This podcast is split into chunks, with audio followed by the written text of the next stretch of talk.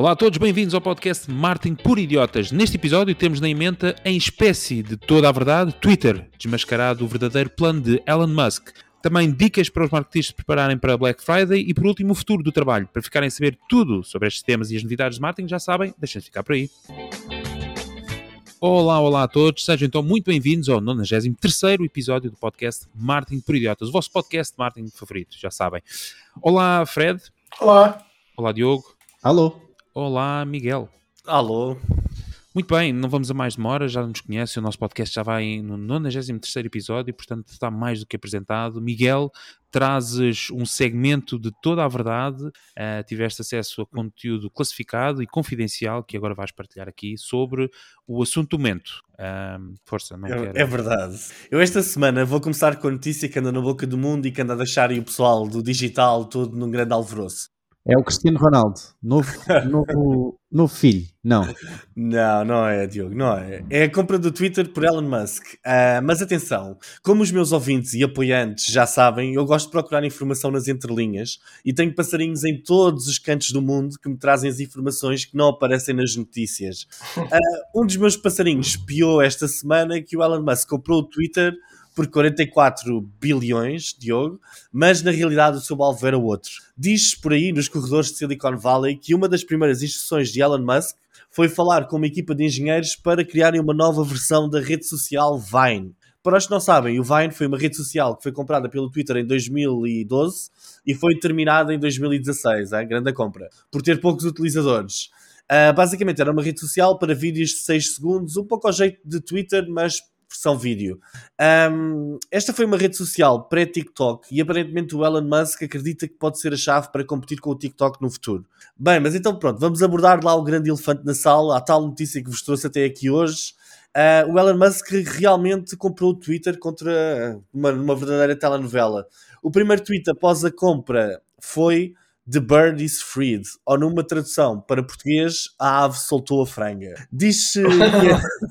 este gajo e as traduções, pá. pá. The bird is freed, cá em Portugal diz a ave soltou a franga. Pá, claro é... que sim, claro que é, sim. É, isso claro é. sim. Exato. Uh, diz que a primeira coisa que aconteceu foi o despedimento de alguns executivos de topo, incluindo o CEO, que foram escoltados para fora dos escritórios. Sendo com 50 milhões. Com 50 milhões. Cada um. Exatamente, a mim nem precisavam de me escoltar, eu saía a correr todo contente. Não, é? não foram escoltados por, por, causa da questão das notas, levavam aquilo tudo em notas 10. Então foram escoltados para não, não serem assaltados até Exato, até foi um, até, o gajo até é um tipo porreiro. É tipo como yeah. no casino, quando tu ganhas uma fortuna, é para que às vezes estás. Exato. Mete os seguranças a levar até ao carro. Exatamente, saiu-lhes a slot machine, a sorte grande. Uh, sendo que também já atualizaram as suas contas de LinkedIn a dizer que já não fazem parte da equipa. Uh, o Elon Musk, como sabem, é um forte crítico às políticas de moderação nas redes sociais, considerando-se um free speech absolutist, tradução em português, discurso grátis e absoluto. Estou a gozar. This translation was brought to you by Huawei. Exatamente.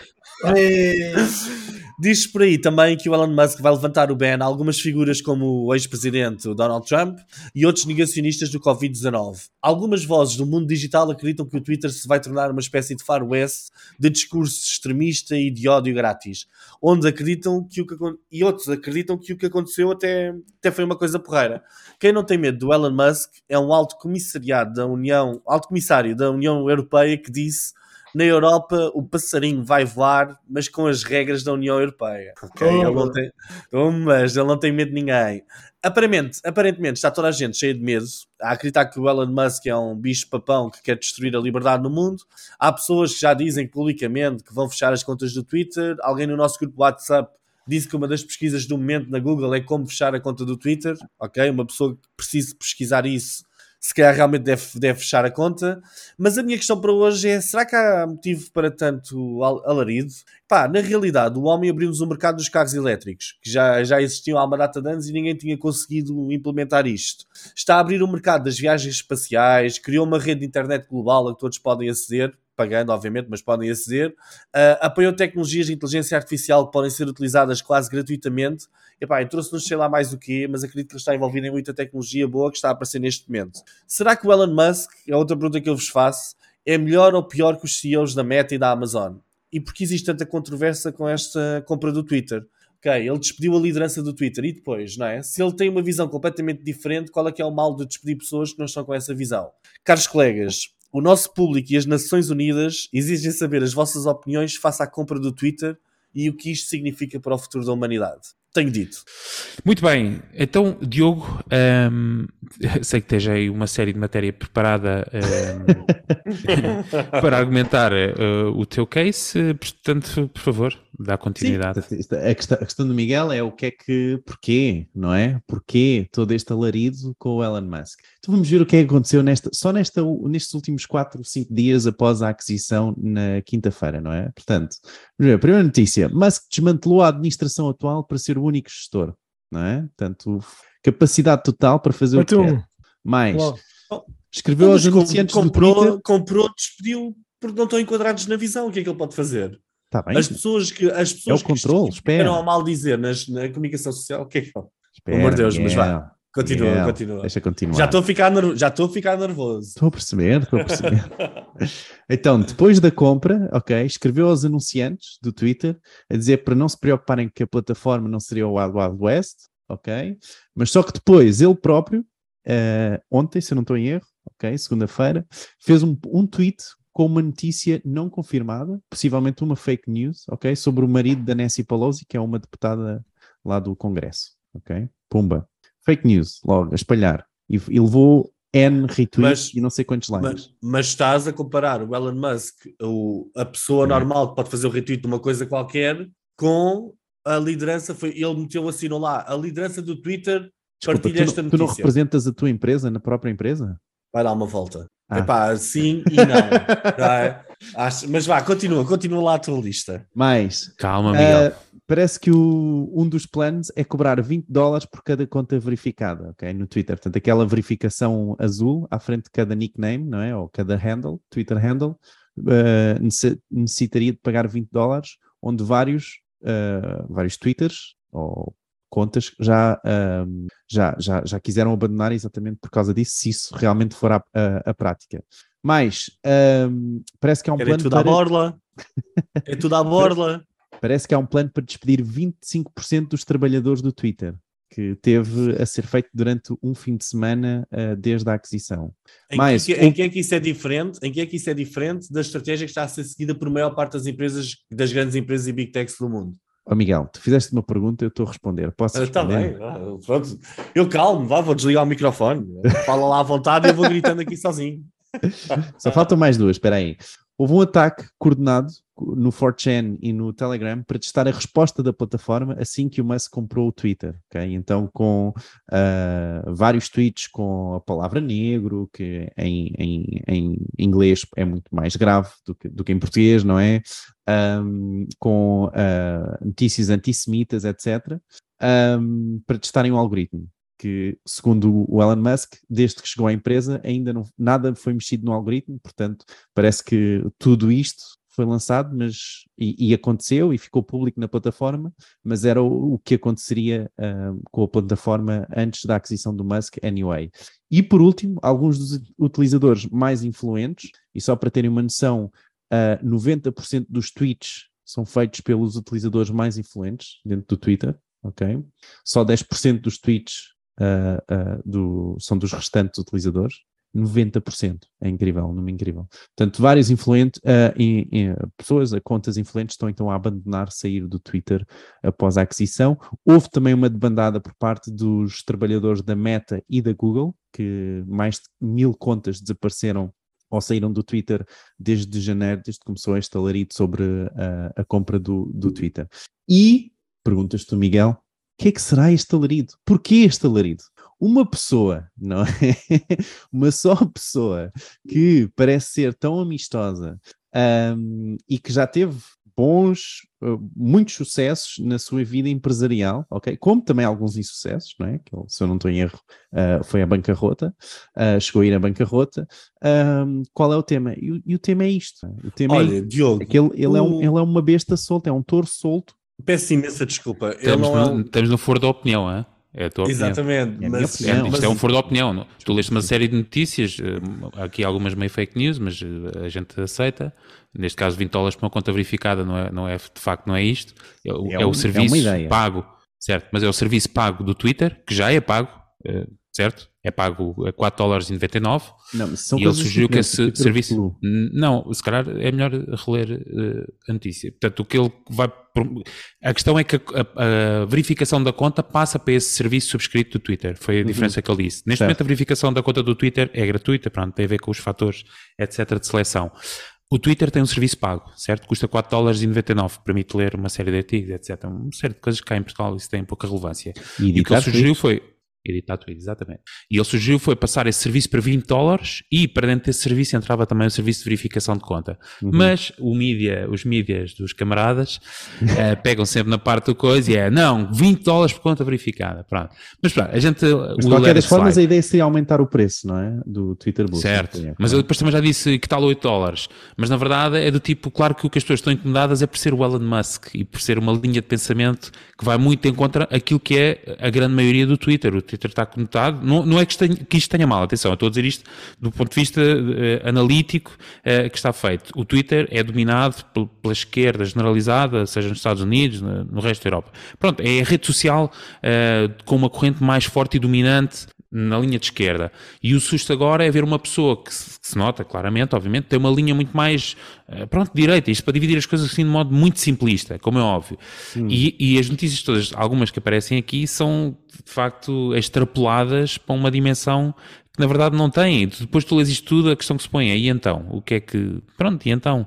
Tipo, alguns utilizadores mais influentes estão a sair É do essa a Twitter, questão que certo? tu pões, é isso? Não, eu punha assim, então, porque eu acho que é do tipo, é um, é um é que não vai mudar assim tanto. É, esta Mas achas que ele não do 4chan, criou o alarido? tipo- Achas que ele é, é uma, uma- Não, não, acho que a intenção dele foi isto. Ele entrou bem. Ma- Mas É o ó, estilo dele. É o estilo dele. Pode-se não gostar e tu achares, e é legítimo, que ele é, como é que tu dizes? Que tu usaste um termo, Não é besta. um touro à solta, não é? um touro à solta, pronto. É legítimo, é uma opinião de caráter dele, etc. As pessoas, sabes que há pessoas que, que o idolatram e gostam muito dele. Portanto, há de haver sempre eh, Mas os confiança que isso traz para a plataforma, não é? Este touro à solta, com os Não sei, ainda não mudou é? realmente. Estamos, estamos aqui na- no- na- no- em cima do acontecimento a achar que ele, em três dias, consegue fazer isso tudo. A, a mudança da administração é mais do que normal. Ele comprou a plataforma, estão desalinhados, saem. Como se sabem, não, não saíram de, certo. Mas o que é que, a o que, bater é que a está aí? porque- Espera aí, Ricardo, eu acho que eu quero pegar exatamente nesse ponto, que é o que é que, o que, é que está aí, não é? É uma pessoa só a gerir toda esta plataforma que não seria ao contrário. Mas já era, desculpa, mas já era, eram três ou quatro, oh, oh, Diogo, já era. Mas agora tem um CEO, chama-se Elon Musk, e vai ter outro C-level management, não vai ser ele o rei senhor Claro, daquilo. E se quiser é. sozinho. Pronto, e depois as pessoas tiram as ilações disso. Acho que estamos muito em cima para se tomar eh, conclusões sobre o que é que vai acontecer. E está-se a extrapolar, e o pessoal a sair, e vou para ali, e vou para aquele outro. Pronto, certo, é legítimo, as pessoas podem fazer o que quiser. Mas eu, Eu- eu, não quero estar. Repara, eu não quero desculpa. estar a, a comentar quanto se, o- se o que está bem ou o que está mal. Eu quero só comentar em relação do que é que está a acontecer. É? Diogo, Mas ainda Diogo, não então, aconteceu nada, é isso que eu estou a dizer. Miguel. Passaram dois É. dias. Certo, mas passado dois dias e conhecendo já dos dias anteriores, muito anteriores, já o Elon Musk, a pessoa que é, e aquilo que aconteceu só nestes últimos três dias, cinco dias, que, desde, desde a aquisição, ok? É que são notícias a torto e a direito. Seja por, seja, sejam especulações, seja não especulação, a questão é esta. Qual é a preocupação? Pergunta ao Miguel. E qual é o alarido? O alarido é este. É o, é o alarido que ele faz, ok? Da forma como parece que pode gerir ou não ok? O, o- a empresa. E esse é o tema. É isso que eu quero pegar. Não sei se é bom ou se é mau. O que eu quero pegar é essa é a questão, esta é a preocupação. O alarido todo é, é feito porque isto é, uma, isto é uma compra que foi vista a nível mundial, não é? Seguida a nível mundial, jornalistas do mundo inteiro estão a tentar pegar em ângulos diferentes para tentar comentar esta notícia, ok? Eu acho que existe sempre aqui a velha, a velha teoria que é o CEO não é o paizinho de ninguém. Ele comprou aquilo por 40 mil- bilhões, juntamente com outros acionistas, não sabemos quem é que são, etc., para mudar o Twitter. O Twitter não vai ficar a mesma coisa, não vai ficar exatamente igual, porque o Twitter, neste momento, aquilo também nem é rentável, não é? Aquilo é um. Aquilo é, eu nem sei, nem sei como é que isto aconteceu, não é? Ou seja, ele veio para mudar, para promover mudança. É sangue novo que entrou. Epá, querias o quê? Que ele fizesse o papel do paizinho, que fosse ao- aos, aos C-levels todos e dissesse: olha, meus amigos, estivemos contra, mas agora Miguel, estamos o todos unidos. O Pinterest também tem um novo CEO e tem metade do alarico. Ouviste alguma coisa? Pá, mas o Pinterest, o Pinterest, primeiro o Twitter é Ah. politizado e o Pinterest não. Isso é ponto número um. Onde o Ricardo tocou. O Twitter é altamente politizado, é uma ferramenta de marketing político, certo? Por isso é que, é, por isso é que há tanto este medo e este ódio todo ó, que está a surgir agora e este alarido das pessoas que se despediram. Epá, os mil empregados do Meta saírem, isso interessa ao quê? Epá, são mil no- em milhões e, e isso parece mais uma jogada tipo de PR, um PR stunt, não é? Mas pronto, epá, eu gostava de ouvir a opinião do Fred, que também. Era também, isso que eu ia dizer. Exatamente. Porque o Fred está-se a conter, já desligou o microfone por ter Também que gritar está. duas ou três vezes e eu não quero que isso aconteça. Aqui isto é um espaço livre, eh, de livre opinião eh, e de livre discurso. Fred, por favor, toma o teu lugar. Elon Musk, se estiveres a ouvir, também estamos à venda. Pá, acho que é 10 bilhões. 100 euros. A 100 Já euros sabemos dá quem é que vai logo de charola. Isso já sabemos. Exatamente. Mas também, com... Diogo, também vais bem calçado, não te preocupes. Fred, força, desculpa. Olha, eu- estava aqui à procura de alguns números que pudessem agregar valor, porque já foi de tanta coisa, eh, mas eu- eu- a minha reflexão basicamente é, é a seguinte: eu acho que a capacidade aqui do Sr. Musk fazer os números funcionar vai ter um impacto muito direto na saúde da, da empresa. Vejamos o seguinte: a empresa tem 18 mil milhões de dívida. A- empresa foi comprada, os números são todos eles assustadores. A aquisição por do Elon Musk de 44 mil milhões foi a maior compra alavancada de uma empresa de tecnologia na história, por isso é que nós também estamos aqui a falar um tempo mais alargado do que me lembro de noutros temas. Eh, portanto, uma dívida de 18 mil milhões, um negócio que foi alavancado com 44 mil milhões. Desses 44 mil milhões, o homem mais rico do mundo foi ali no instantinho pedir a- aos bancos, portanto, contraiu dívida numa empresa que não dá lucro há 8 anos dos 10 em que existe. Este ano, a previsão é ter um prejuízo de 200 milhões. Uh, vamos ver, uh, o ano passado deu mil milhões de prejuízos. Este ano vai recuperar um bocadinho, se calhar por isso. Então, é qual é que é a minha reflexão? Este negócio foi feito antes que a economia global, uh, que parece estar a, caminhar numa recessão, pronto, isso é positivo. Acho eu, não sei, as taxas de juros estão a subir, a publicidade digital, que constitui 90% das receitas do Twitter, tem vindo a cair em não só no Twitter, mas como outras redes sociais. Portanto, o Elon Musk já se percebeu, tem cerca de 13 mil milhões em dívidas com os bancos. E já para não falar naquilo que será, por exemplo, na relação com outros investidores, capital de risco da Sequoia Capital, o Andres Horovitz, que já falamos aqui várias vezes. Eh, ele foi responsável pela compra dos restantes 25 mil milhões, portanto, claramente é muito dinheiro, claro que sabemos disso. Mas no fundo, eu não sei até que ponto é que ele vai conseguir que as contas possam bater certo. Queria só pegar aqui numa coisa que vocês disseram, que é o Blue, Blue Ribbon, não é? Acho que esse é o nome. É, é esse o nome? Vocês referiram há um bocadinho. Diz que sim. Sim, é o selo. Pronto. Aquele selo. Eu, eu acho que é o Blue Ribbon. Hoje o Elon Musk tem um património líquido de mais de 200 mil milhões de dólares. Confesso que uh, surpreendeu-me um bocadinho uh, ele buscar dinheiro ao- ao- aos bancos. Deverá ter alguma razão, alguma vantagem competitiva que nós desconhecemos. Porque não quer meter o em dele. todo o caso, é estranho, não é? Se tem tanto dinheiro, porque que não meteu todo e Porque os ricos, nunca investem, os ricos nunca investem o seu próprio dinheiro. E para não falar que ele não tem dinheiro, ele tem esse valor em ações, não é? Portanto, ele tinha Em que ações. converter essas ações em, em vender essas ações para ter acesso ao, ao capital. Bom, a maneira que é isto. Os piores negócios são normalmente feitos no auge do mercado.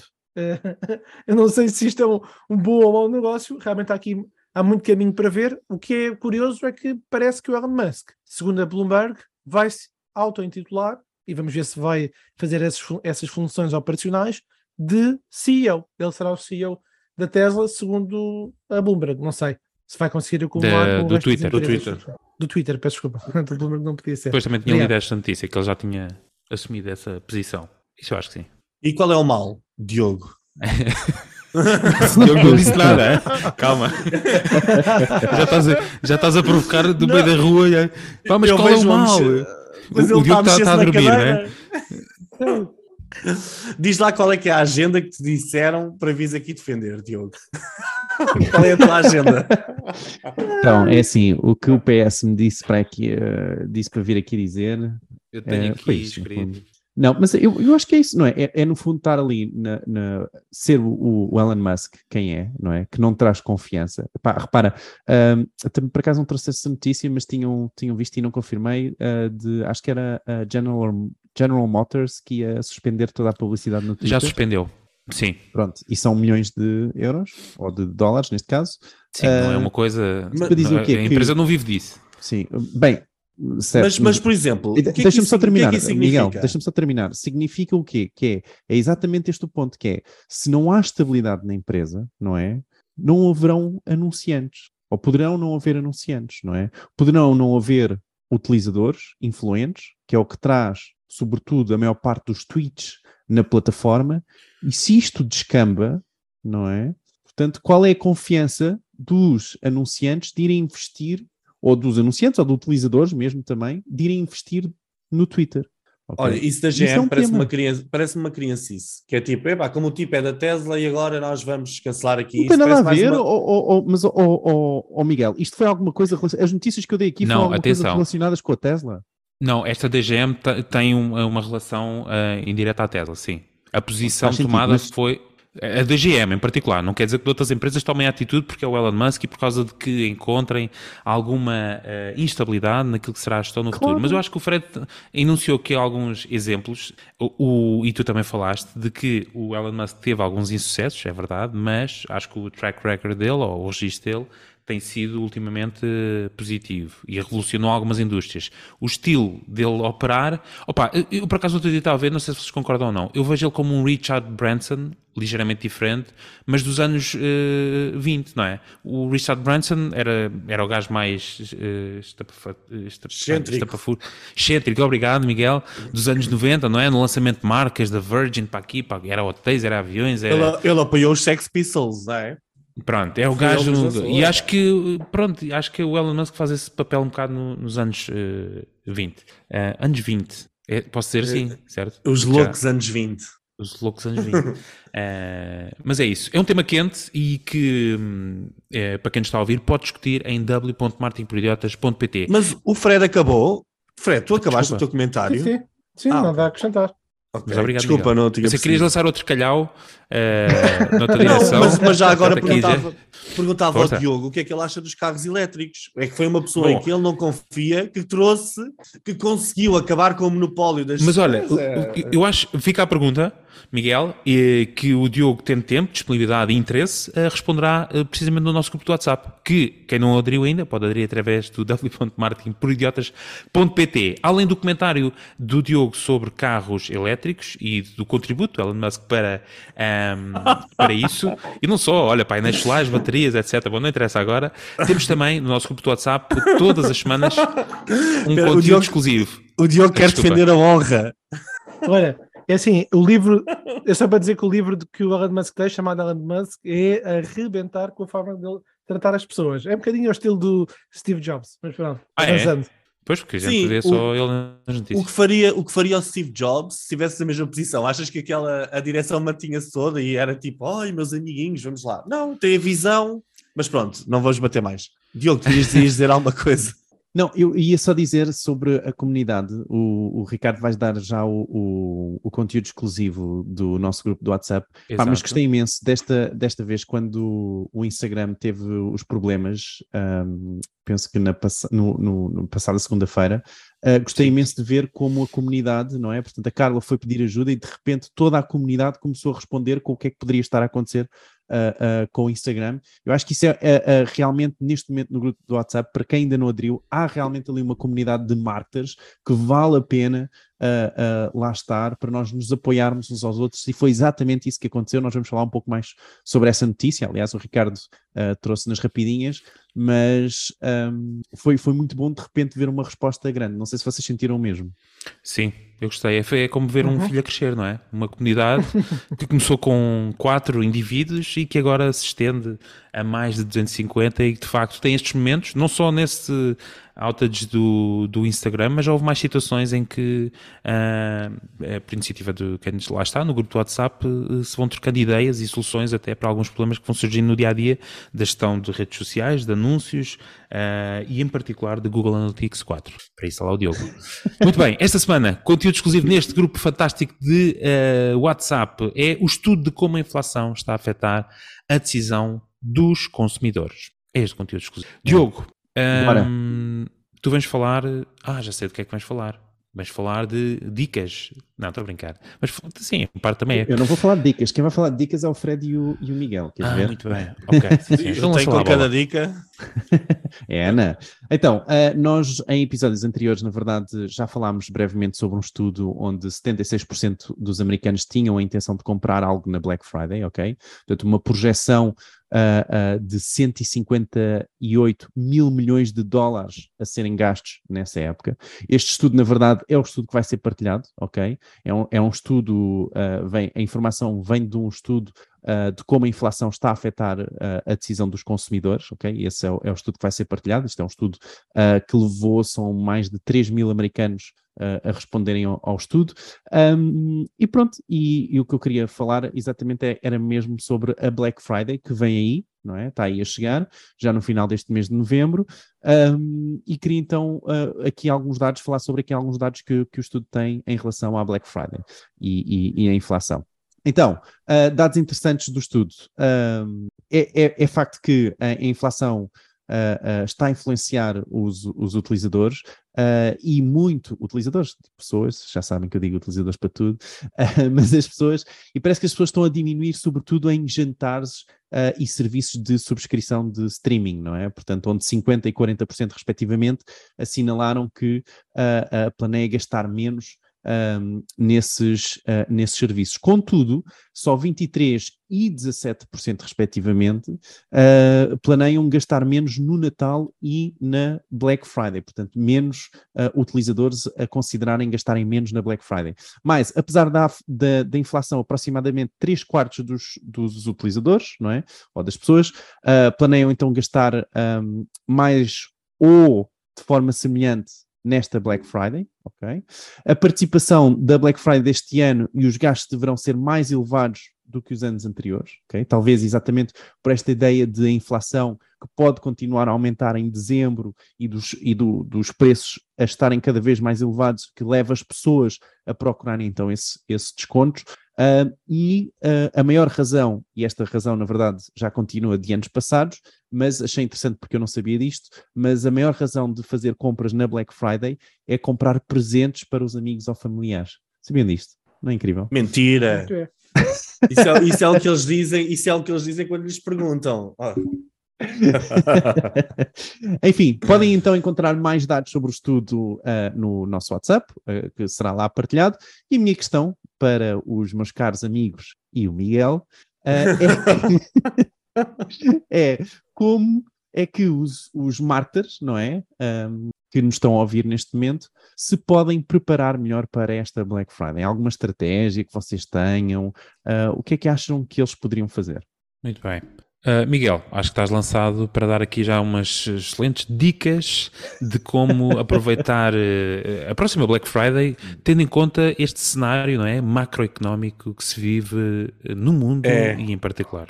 Eu confesso, eu confesso que a única coisa que me deixa mais nervoso que a opinião do, do Diogo relativamente ao Elon Musk epá, é o Black Friday. Ah, eu parece-me a mim que não são só as estações do ano que estão todas trocadas com as alterações climáticas, mas também é época de promoções. O Natal hoje em dia parece que começa cada vez mais cedo. Antigamente ainda se sentia assim uma espécie de um espaço entre o regresso às aulas e em setembro, em setembro e o Natal, agora parece que literalmente tiraram um cartaz e metem logo outro cheio de coisas natalícias quando ainda temos dias de praia com 30 graus e tal. Faz-me sentir um bocadinho como se eu estivesse no Brasil. Com as Black Fridays, Cyber Mondays e todos os outros dias especiais de descontos, parece-me tudo mais ou menos a mesma coisa. Eu acho que parece que existe um entusiasmo brutal das marcas em dizer-nos a nós, enquanto consumidores, algo do género, tipo, durante o ano inteiro vendemos produtos 50% mais caro do que podia ter sido, seus burros, não é? Ahm, e depois existem todos os escândalos associa- associados às Black Fridays e aumento dos preços. Até acho que foste tu que referiste este, Ricardo, em que dizes que é comprar ao dobro com 50% de desconto, não é? Exato, é- é, metade do dobro. Exato. Tem uma promoção só amanhã, metade do dobro do preço. Exatamente. Ah, mas mesmo Sendo assim, que hoje em dia é ilegal, não é? Sendo que hoje em dia, nos quatro meses anteriores à Black Friday, não se pode levantar preços. É ilegal. Pois, certo. Ah, muito bem. É, Aqui é, aqui é uma, é uma questão por muitos retalhistas trouxeram-me à, à atenção ah, ah, esta semana, porque muitos retalhistas ah, tiveram que aumentar o preço pela inflação. portanto, é muito difícil não. Portanto, eles estão, na verdade, a desrespeitar a lei neste momento, não é? Ou podem.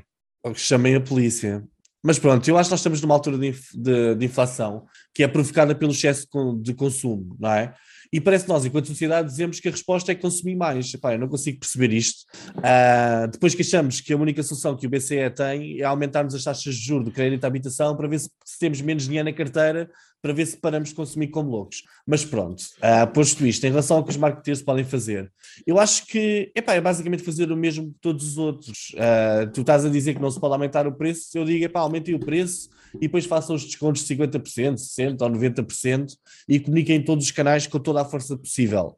Ah, se por acaso os vossos descontos forem reais, eu aposto que os vossos clientes vão adorar saber que os produtos e serviços que compraram por 500 agora estão vendidos a 150. Pá, eu sinceramente não consigo, não consigo perceber esta estratégia.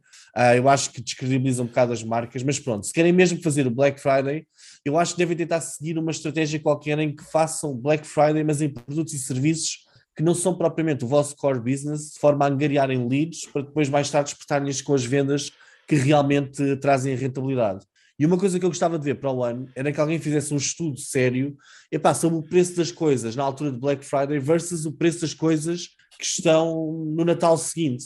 Ok? Se as pessoas dizem que estão a comprar para os amigos e familiares as prendas de Natal, etc., epá, eu gostava, eu acho que as pessoas têm o direito de saber se realmente estão a comprar com descontos ou não, não é? Epá, Se aquelas- Sem querer fazer publicidade, mas a DEC costuma fazer isso com regularidade. Ele. E que por acaso, são meus clientes, por acaso são meus clientes, ainda bem que os referiste.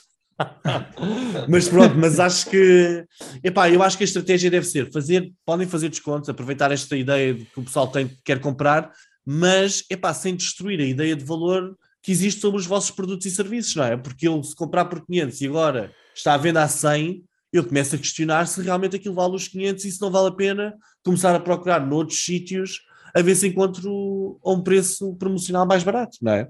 Mas é o meu take. Muito bem, Fred. Não, eu, não- eu não tenho experiência de criar campanhas para Black Friday.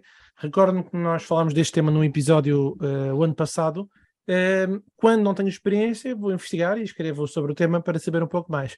Então eu tenho um artigo, não, é, não há de haver podcast em que eu não tenha dito que não há um artigo, mas a verdade é que eles Tens um artigo para tudo. eh, resumam, exato. Ainda no outro dia eu disse que tinhas aí e tu disseste que tinhas um artigo para isso. É, quando nós fomos comprados pelo Musk, vais ter retweets. Mas dá. Eh, E-commerce com ofertas duvidosas, Black Friday e o futuro das vendas. Isto só para dizer que nesse artigo de 2021 eu fui buscar um conjunto de referências do mercado, a Vorta, na FNAC, o El Corte Inglês, e no fundo usei as plataformas que estão ao dispor de qualquer consumidor, eh, da DECA ao quanto custa, outras, várias, e eh, mostrei exatamente um- uma questão que o Miguel colocou aqui, que é, será que os preços antes da Black Friday eh, estão, estavam mais baixos, estavam mais altos? Pronto, deixei essa curiosidade para verificarem. Tenho vários exemplos e vários prints queridos. Ahm, em todo o caso, dizer-vos só o seguinte: a expressão Black Friday tem sensivelmente 17 mil pesquisas em outubro e 49 mil em novembro. Portanto, para algumas empresas, para algumas entidades, poderá ser bom capitalizar em cima deste tópico. Eh, o ano passado, eu achei muito interessante uma publicação no LinkedIn partilhada pelo CEO do Quanto Custa, Paulo Pimenta, em relação às localidades onde se realizaram mais compras. Claro que, pronto, Lisboa e Porto, predominante, mas o resto das cidades, se quiserem saber quais é que são, vejam lá o meu artigo no meu blog, é só escrever Black Friday na pesquisa e vêm vários detalhes. O artigo até é bastante, é bastante longo, mas pronto, vejam só o que vos apetece porque está picotado. Em resumo, para a questão operacional, eu, eu finalizo só com algo que é da velha guarda. Velha guarda, enfim, já aconteceu há uns tempos, mas continua a ter algum efeito, que é o seguinte, quando as plataformas lançam algum novo canal, tipicamente eles são os canais mais baratos para fazer investimento em tráfego pago. Que canais são esses? 2022, 1 de novembro. 1. Reels do Instagram. 2. Shorts, shorts do YouTube. Ok, então o que é que acontece? Por exemplo, em 2020, já lá foi o tempo, eh, a Vorten fez uma campanha chamada Black Friday Night, uma noite arrebentada de preços, eh, em direto com o Herman José e foi uma transmissão em várias redes, no estilo programa televisivo. Ora, isto em 2020 foi novidade. Era, e coloque em várias redes, estilo positivo, Black Friday. Portanto, foi só focar nisto. Hoje, eu acredito que o caminho seja muito nisto que acabei agora de mencionar. Portanto, Reels com fartura, Shorts com fartura, os vídeos curtos é aquilo que vai bombar. Por isso é que o Elon Musk, e voltando ali ao tema que se falou há bocadinho, perguntou ontem, ontem, ontem, ontem, no Twitter, a dizer assim: malta, como é que é? O Vine, vale a pena recuperar, sim ou não? De maneira que, como o Miguel disse, eu acho que É um ditador. vem aí, que vem, vem aí, ele vai recuperar de certeza, porque isto passou a ser nova norma de navegação. Muito bem. Obrigado, Fred. Uh, quer deixar mais algum comentário, Diogo? Não, não. não. Uh, só, só de destacar que a dica do Miguel é não fazerem nada. Não. Eu não disse. Bem, é, não eu, façam eu Black Friday, foi o que, foi que eu o acho Miguel que disse. Façam Black Friday sem destruir o valor que vocês já criaram para os vossos consumidores. Não façam descontos super malucos, porque os descontos super malucos dizem que vocês podem fazer descontos super malucos, têm margens super malucas. Eu acho que ainda haver aqui algum controle sobre isso. Utilizem o Black Friday para tentar conquistar novos clientes, ok? Com algumas promoções e premiar, e porque não premiar também os vossos clientes atuais, não é? Agora, fazer descontos super malucos só porque sim, eu acho que só destrói a marca. Mas hum. é a minha opinião. E como é que consegues direcionar, desculpa, já agora, agora faça um follow-up, que é como é que consegues direcionar uh, as tuas campanhas para novos utilizadores? Uh, fazes campanhas segmentadas a pessoas que ainda não sigam os teus canais de, de Instagram, de Facebook, etc. Poderão ser novos utilizadores, não é? Um, é uma ideia, é uma ideia e depois para pesquisas Google, etc. Pá, diferentes etapas do funil. Na verdade, o Google Ads lançou essa opção agora na definição de campanhas. Vocês têm uma opção onde podem uh, selecionar uh, irem para novos utilizadores apenas, portanto, uh, direcionar a campanha apenas para novos utilizadores ou, não é, negativarem a vossa lista de remarketing, vá, Uh, que também pode ser uma possibilidade. Desculpa, Miguel, queria só aproveitar porque assim ao menos, pelo menos fica uma dica da tua parte.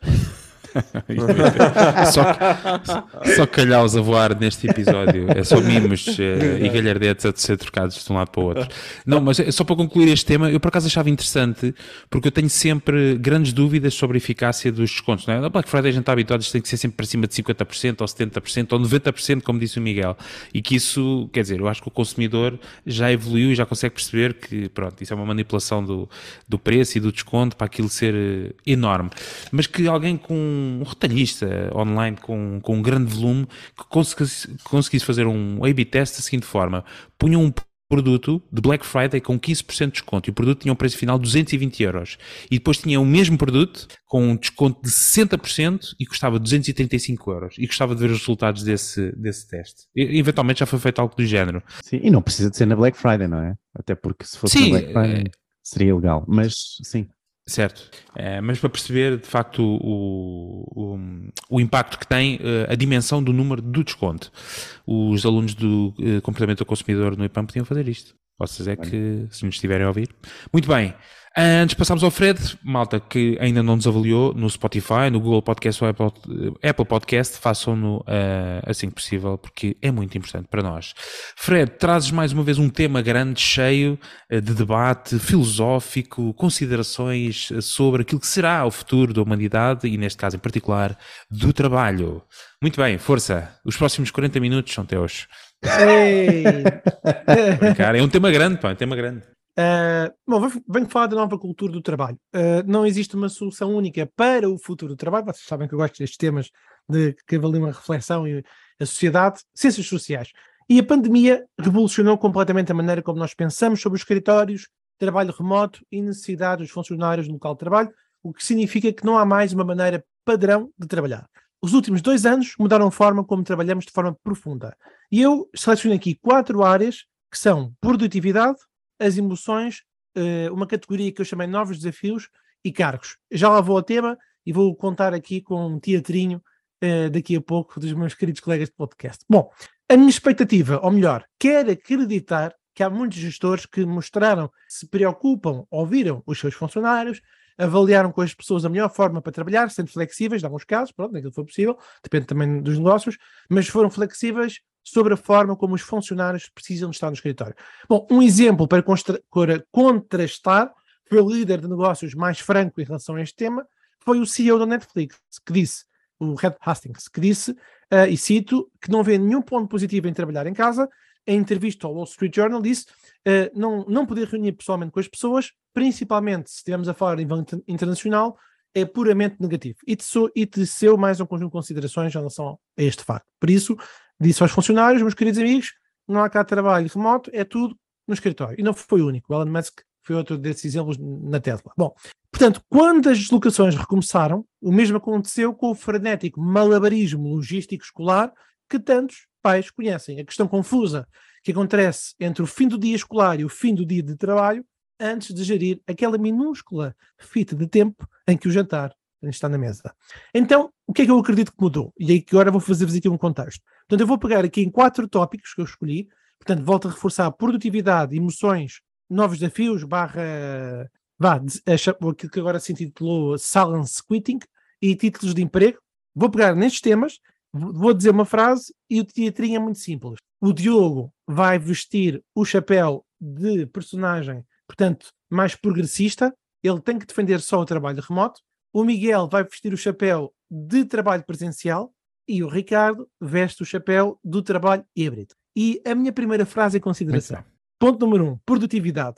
Digo eu, à medida que os executivos apertaram as suas políticas de regresso ao escritório, os trabalhadores encontraram os, seus dias cheios de interrupções. Alguns são nostálgicos pelo silêncio e concentração que tinham em casa. Miguel, passa a bola para ti. Produtividade, só presencial, melhor, pior? É pá, se eu tenho que defender aquele chapéu, eu digo que é pior e que as pessoas precisam é que tenha alguém em cima deles a ver se eles estão a trabalhar as 8 horas por dia e a, a garantir que eles estão, que não estão na net e a passear e tal. É pá, sim, é difícil defender este chapéu, que eu acho que as pessoas podem ser produtivas nos dois sítios, mas epá, eu acho que quem defende que o trabalho no escritório é só no escritório ou o trabalho é só no escritório, acredita que todas, todas as pessoas precisam de alguém que esteja constantemente em cima deles para serem produtivos. Demagogo, demagogo. Exato. Diogo, produtividade. Só, remo só remoto. Então, reparem nisto. Eu acordo e posso começar a trabalhar. Não tenho uma hora de viagem para o trabalho, uma hora de viagem para casa. Sou muito mais produtivo. Eu consigo fazer muito mais no meu dia, ok? E o meu dia pessoal produtivo é o meu dia no trabalho produtivo. Ricardo, trabalho híbrido. Uh, é o melhor dos dois mundos. Uh, mas uh, só uma nota sobre produtividade, porque produtividade é relativo. O Diogo em casa 8 horas pode produzir menos do que uma hora no escritório. Mas de facto o híbrido é um ou modelo vice-versa, ou vice-versa. Ou, ou vice-versa. Uh, o trabalho híbrido é obviamente aquele que permite dividir as tarefas uh, e as funções que nós temos no nosso trabalho um, e permitir ajustar precisamente isso à nossa dinâmica familiar, social e garantir que mantemos níveis de produtividade elevados um, sem sacrificar outras componentes da nossa vida pessoal e que são muito importantes. Portanto, tarefas que são possíveis de executar em casa e que nós podemos acordar e executar em casa e depois ir almoçar com quem temos de almoçar e à tarde ter uma reunião presencial no escritório é o melhor dos dois mundos e garante que as pessoas se mantêm não só mentalmente saudáveis, como com níveis de produtividade, acredito eu, altos. Uh, trabalho presencial, alguma consideração? Bem, é assim, uh, eu tenho aqui uma posição um bocadinho difícil, eu espero que os nossos ouvintes percebam que, que isto não sou eu, não é? mas acho que. Não, já falhaste. Já, já pessoas... ah, então, mas trocamos. Não, não, as, pessoas focam as pessoas focam-se melhor estando saindo de casa, porque em casa estão no mesmo sítio onde tem a máquina de lavar a trabalhar, a máquina de secar, tem os, podem ter ou não miúdos, têm as constantes distrações. Nós estamos em casa, por exemplo. Eu ontem estava em casa à noite, imaginemos que eu trabalhava à noite, e pá, vieram-me tocar à porta uma data de miúdos a pedirem-me doces. Claro. Não, é, se eu estivesse no escritório Ricardo, ninguém vinha. Miguel, és, és, és péssimo nessa personagem, eu vou trocar, tu estás a defender já, estás a esquecer do que é que tens que fazer, Portanto, passas a ser o híbrido e o Ricardo passa a ser o presencial. Pronto. Boa. Próximo. Continua, Fred. Vamos ao dois. Próximo, vamos ao dois. Emoções. Emoções em exposição.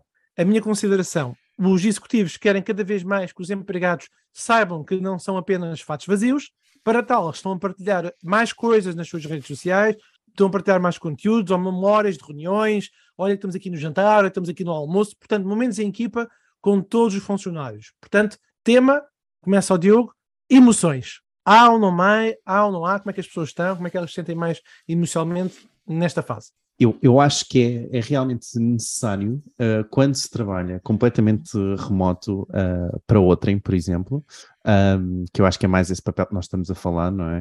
Uh, é muito importante haver um gestor, ok, de recursos humanos Uh, na empresa que consiga realmente juntar as pessoas, uh, consiga uma interatividade entre as, entre as várias pessoas. Há várias pessoas que são, são, são bastante sociais e necessitam dessa necessidade preenchida. Portanto, há uma preocupação emocional nesse sentido, não é? Penso eu, um, que, que, que deve ser preenchida e as empresas têm essa responsabilidade, ok? Porque caso contrário, uh, o, o, trabalhador pode-se completamente distanciar uh, da empresa e, e, dos, seus, dos seus colegas também. Miguel, preocupações das emoções no trabalho híbrido? Uh, eu acho que no trabalho híbrido uh, é tudo, o trabalho híbrido é tudo sobre equilíbrio, ok?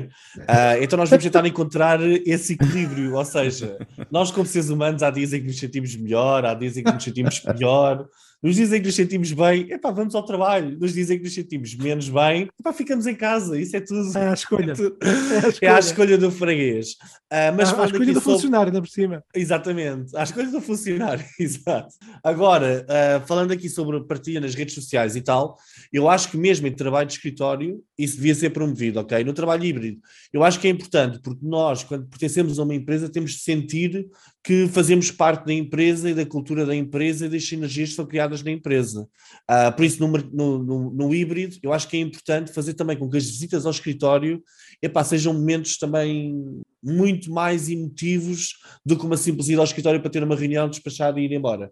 Ou seja, acho que é importante que, que, sejam criados bons momentos. Muito bem. Uh, emoções de trabalho presencial. Muito bem, completamente essencial em que outro local pode chorar no ombro do teu colega e já sabemos onde é que isso levou, hum, seguramente não será numa chamada de Zoom. Essencial contacto físico, aliás, os Daft Punk tem uma música futurista em que fala de, dos seres humanos a, com saudades do contacto físico, de, de sentem saudades de touch e, de facto, as novas gerações e este ambiente virtual, eu sei que as pessoas estão mais tímidas e mais introspect... não introspectivas, mais uh, menos sociais, chamemos assim, ou menos à vontade para se expor do que antigamente, porque agora temos outros meios e as pessoas acabam por se relacionar mais com pessoas a ver com elas, mas uh, uh, dão-se menos, e só com o trabalho presencial isso é possível. A criação de ligação aos nossos colegas, a, a, construção de relações pessoais fortes, que constroem equipas fortes, que criam dinâmicas impossíveis de, de, de, de ter da mesma forma de, uh, em formato virtual é essencial para uh, ter colaboradores de alta performance e e altamente produtivos. Portanto, em relação às emoções, acho essencial a convivência eh, interespacial de escritório Ai, para que se possa precisamente ter uh, uma empresa saudável, viva e cujos colaboradores se envolvem com os valores, com os princípios e Ai, com a missão é. da empresa. Tá bom, tá bom. Tá. Próximo. Esta aqui é mais delicada. Portanto, novos desafios, eh, ou então a chamada desistência silenciosa. Portanto, meu take, uma abordagem que muitas pessoas estão a, estão a assumir como novas fronteira, fronteiras profissionais, uma forma de estar diferente. Não sei se, se é a solução ou não da tal. Uh, de, um, ai, desculpem. Uh, independência financeira, independência geográfica. Não sei se é isso ou não, mas será que é a solução as pessoas saírem do trabalho? Como é, como é que vocês veem o contexto dos novos desafios no trabalho híbrido, no trabalho remoto e no trabalho presencial? Começo com o Diogo. Diogo, neste contexto. Epa, desculpa, eu vou, eu vou, pedir só para explicares aqui este ponto um pouco melhor, pode ser? Que eu não sei se percebi bem. A minha lógica é: no futuro do trabalho, há cada vez mais pessoas a assumir novos desafios fora da empresa, porque se saem e, portanto, gostaram muito de lá estar, mas não se revêem naquilo que é agora o, o estilo de trabalho ou naquilo que são as regras da empresa. Portanto, esses novos desafios nesse contexto, mas também novos desafios no sentido que as pessoas fizeram determinadas funções até aquela altura e querem fazer novas coisas que a empresa eventualmente pode ter ou não para oferecer. Tá? Portanto, essas fronteiras profissionais são muito relevantes. E é o meu take para vocês, é, no, por exemplo, no trabalho remoto, isso pode ser criado, como é que isso pode ser, como é que podes puxar mais pelas pessoas para elas poderem fazer novas funções ou não? Uma reflexão sobre empreendedorismo nesta nova fase. Sim, eu, eu acho que isso é, tem, tem um pouco, é um pouco, um pouco relacionado com o anterior também, daquilo que eu já tinha falado, não é? Um, um departamento de recursos humanos que realmente esteja em cima e que tenha um planeamento para aquele, uh, para aquele trabalhador, no caso, mais uma vez, um trabalhar de por outrem, não é? Um plano de carreira bem detalhado uh, e que faça esse acompanhamento que, era, que é para o, o, essa pessoa sentir, não é? Que, está, que há uma progressão e que estão a ver que ela está a progredir ou não. E no remoto sentes que isso é possível? De sentir. Sim, sim, sim, sem dúvida, mas tem que estar planeado, tem que estar uh, determinado quando é que vai haver um acompanhamento, como é que esse acompanhamento é feito, etc. E se a pessoa quiser sair? É mais fácil no remoto, não é? Ou não? É mais fácil. Uh, pode ser. Pode Desligar ser, a câmara. é? Pode Desligar a câmara. Mute. É uma possibilidade. Eu não sei se é uma questão de ser mais fácil no remoto ou não, porque quando uma pessoa quer sair, quer sair, independentemente de esteja fisicamente no, no local ou não. Um, Antigamente alguns namoros acabavam-se por SMS. Não sei se é o caso de, É de remoto. Isso é muito flash. Aí, a despedir-se por SMS. Isso é um espetáculo. Então só para ficar o Diogo. Pronto, sim senhor. sim. É para não Trabalho, não sei, é eh, muito por aí, acho eu. Trabalho híbrido. Olha, é assim, eu, eu, eu o termo desistência, desistência silenciosa, epá, eu li algumas coisas sobre isso, eu não consigo compreender, parece-me que isto é outro nome para desmotivação e para uma pessoa que literalmente se está a marimbar para o, para o trabalho e começa a cumprir praticamente só aquilo que é mesmo requisitado, epá, parece-me que é uma criancice autêntica, ah, este tipo de. E parece-me que isto aqui é uma coisa que vem agora com estas novas gerações. A nível de, de- no trabalho híbrido, eu acho que isto vai ser um problema que se vai se, talvez esteja a verificar mais e o termo tenha aparecido, mesmo por causa do, do, do trabalho híbrido e, e remoto. Eu acho que uma pessoa à distância, ah, nós conseguimos ver os resultados do trabalho da pessoa, não conseguimos ver as emoções e não conseguimos ver muito bem, medir muito bem a atitude da pessoa em relação à- às perspectivas que tem dentro da empresa, não é? Eu acho que a Hum. distância, para esta desistência silenciosa, pode dificultar aqui um bocadinho este processo todo e poderão haver mais desistências silenciosas, porque à distância, pá, nós não estamos a ver o que se está a passar, não é? Uh, Ah, não sei se o Diogo concorda. É assim, o Diogo está a falar e está a falar aqui de gestores de recursos humanos e de planos que me parecem típicos das médias grandes empresas. Nas pequenas empresas, epá, parece-me que isso é uma realidade que não é bem, não está bem instituída, ou seja, que pequenas empresas aqui em Portugal, vá, têm planos de, de carreira para os seus trabalhadores. Epá, eu costumo ver isso aí na, na fast food, não é? Eles nos anúncios metem sempre que existe ali um plano de carreira, mas na maior parte das, das pequenas empresas eu acredito que a pessoa é contratada para uma função e acima dela já só tem o dono da empresa, vai trabalhar naquela função para sempre, não é? Depois começam as guerrinhas todas entre colegas, a ver quem é que consegue ser o, o filho do patrão ou o sobrinho, não é? Mas eu acho que o trabalho à distância pode dificultar eh, muito Hum. estas relações e os planos de carreira. Ok. Presencial. Já, me, já mudámos a presen- já mudámos. Acho que defendeste tudo o que é do presencial, Miguel. Bom, relativamente à distância silenciosa, acho que sim, estiveste bem. Eu acho que vem uh, muito rapidamente. uh, um- houve uma transformação, Covid-19 veio, veio, uh, veio dar um novo alinhamento, um novo propósito às pessoas, dos próprios valores que querem para a vida, para o trabalho, etc.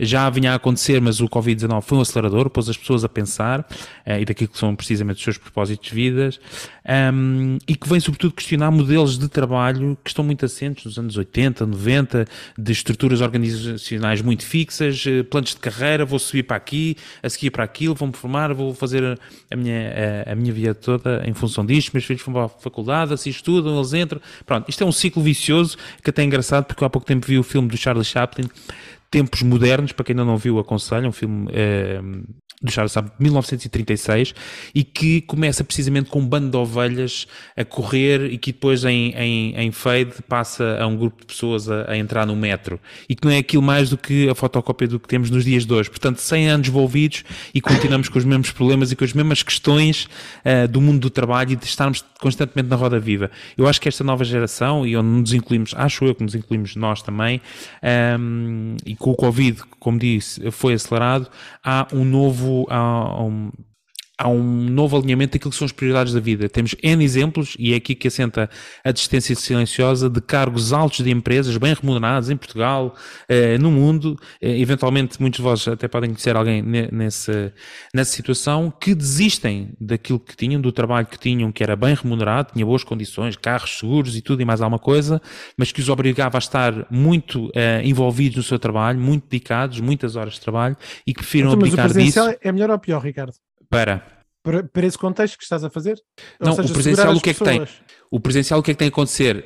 Tem que, eh, eh, tem que saber se adaptar aos modelos de trabalho que permitam, agora não posso, não consigo defender totalmente presencial, mas sim, eu acredito no trabalho presencial, mas tem que saber adaptar os modelos de trabalho para garantir que há um alinhamento próximo daquilo que são as novas, os novos propósitos das pessoas e de, de planos de vida uh, que estão à frente, se calhar, dos planos de carreira. Portanto, acho que é só esse alinhamento que falta, falta okay. e em Portugal nós temos muitas empresas que estão totalmente assentes em modelos de negócios uh, e, e, de trabalho muito antigos e só precisam de se transformar, portanto, o presencial pode continuar na mesma. Presencial. Presencial. Vocês estão com opiniões super ricas. Vou então ao último, que já estou a ver com o Diogo Roldana. É mesmo o último, que é o, o, uma seleção que eu fiz, que é a questão dos cargos. Títulos de emprego.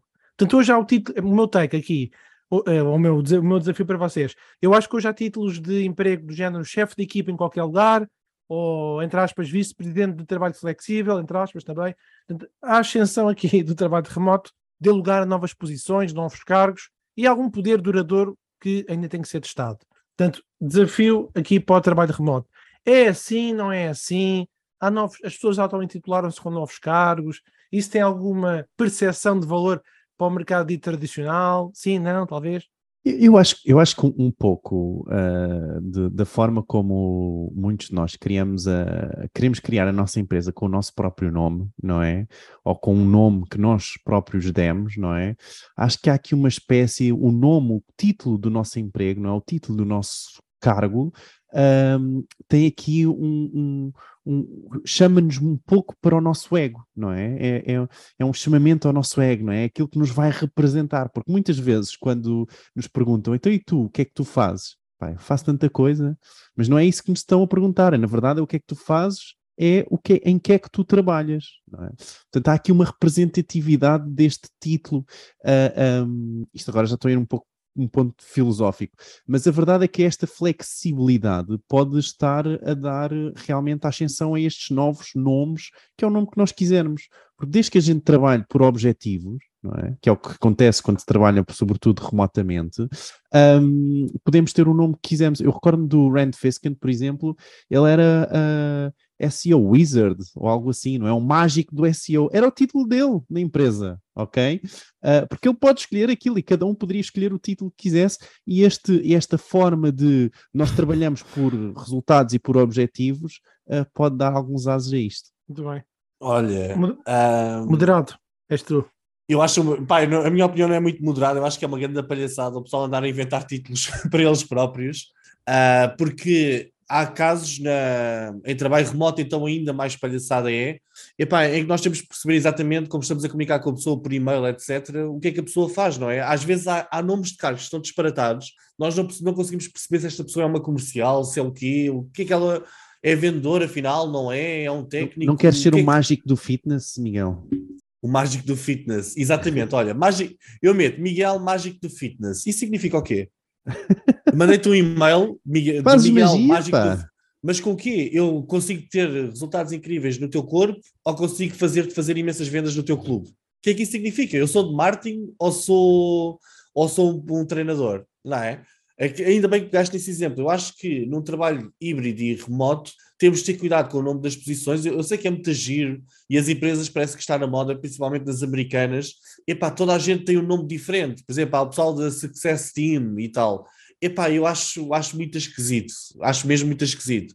Relativamente à criação de novas posições como vice-presidente de trabalho flexível, eu acho que sim, que essas posições devem começar a aparecer, porque é uma nova realidade e uma nova realidade precisa de novos, cria novas necessidades para algum tipo de líder especial. Por exemplo, um vice-presidente é de trabalho bom. flexível provavelmente é alguém que tem de conseguir gerir todos estes pontos que nós falámos entre os que estão a trabalhar em presencial, os que estão a trabalhar em remoto e gerir mais ou menos esta dinâmica toda para que a empresa continue a ter uma cultura de trabalho porreira e positiva. Ok?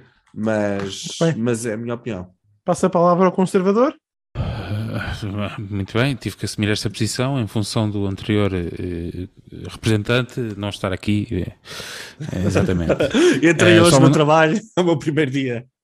Muito bem. O, só uma nota do Elon Musk, mesmo para dar aqui um, um bombonzinho. O Elon Musk, uh, o título dele na CEO é o Techno King of, of Tesla. Techno King, assim é que é, of Tesla. Uh, eu acho que isto dos títulos, que sempre foram uma forma de reconhecimento e de, portanto, havia uma hierarquia e tal, e coisa. Era assim que funcionava, um, sofre desde há alguns anos com o efeito LinkedIn, não é? Em que todos sabemos que é o team leader de uma equipa de um que é ele próprio. Um, mas essencialmente no trabalho presencial uh, e para fazer valer aquilo que é os modelos tradicionais, o título de emprego deve ser uma forma de reconhecimento daquilo que são as funções e a posição que essa pessoa e a importância que essa pessoa tem na empresa. Portanto, no presencial nós vamos manter os nossos títulos de emprego, eventualmente vamos criar uns novos, mais catitas, uh, tipo isto, Tecno King, ou tipo, sei lá, Agora, por acaso não me ocorre assim nenhum original. O Miguel é bom neste tipo de desafio de palavras que ele sai sempre com várias Olha, funções. É tipo o técnico sanitário. Técnico é sanitário. Não, isso é muito específico. É... Sim, mas o ah, técnico é o sanitário é o que limpa as retretes, exatamente. Ok, pronto. ok, certo. Uh, pronto, mas é para essa linha. Acho que é para essa linha. Portanto, isso é o que diz respeito a títulos de emprego. Perfeito. Meus caros amigos, muito obrigado pela vossa participação. Queria só terminar, não, não, agora com uma versão mais light, com uma pergunta mais leve, que é esta. o, o trabalho híbrido será o futuro, então? Muito bem. Não percam o próximo episódio, onde vamos debater então esta questão um, que o Fred aqui deixou, que dava pano para mangas, se tiver mais 40 minutos. Vamos a isso. Há valor em regressar à vida do escritório. Então vamos fazer assim: temos pá, 30 segundos cronometrados. 30 segundos cronometrados e cada um, eh, Miguel e Diogo, vão dar a vossa opinião sobre precisamente se há valor em regressar à vida antiga do escritório e, uh, muito sucintamente, aquilo que se será o trabalho híbrido ou não, o futuro ou que outros modelos poderão surgir. Então, em 30 segundos, Diogo, o microfone é teu. Então, epá, para mim o trabalho híbrido é o futuro, ok? O ambiente também vai gostar imenso desse trabalho híbrido, não é? O facto de não termos que ir e que nos movimentarmos para uh, o trabalho todos os dias tem uma taxa carbónica associada aí. Um, e, Se for bicicleta, uh, não. E as pessoas, sim, uh, e as pessoas, realmente pelos estudos que eu tenho visto, têm preferido sobretudo o híbrido. Muito bem. Portanto, híbrido is the way to go. Miguel, qual é o teu take Olha, sobre a vida eu, futura no escritório? Eu acho, que, eu acho que o principal é percebermos que cada caso é um caso e cada indústria é uma indústria, cada tipo de posição é um tipo de posição, ok? Não vale a pena, não, não há aqui uma fórmula que dê para todos. Eu pessoalmente sou a favor do híbrido, eu acho que deve haver um equilíbrio, até para as pessoas poderem ter aqui uma melhor gestão das suas vidas, uh, mas acho que depende muito da empresa e da cultura da empresa e da forma com que do tipo de trabalho que a empresa está a fazer, não é? Não é a mesma coisa termos um supermercado do que termos um, um escritório com, que faça consultoria, não é? Acho que tem de haver equilíbrio acima de tudo, por isso sou a favor do híbrido. Muito bem. E Fred?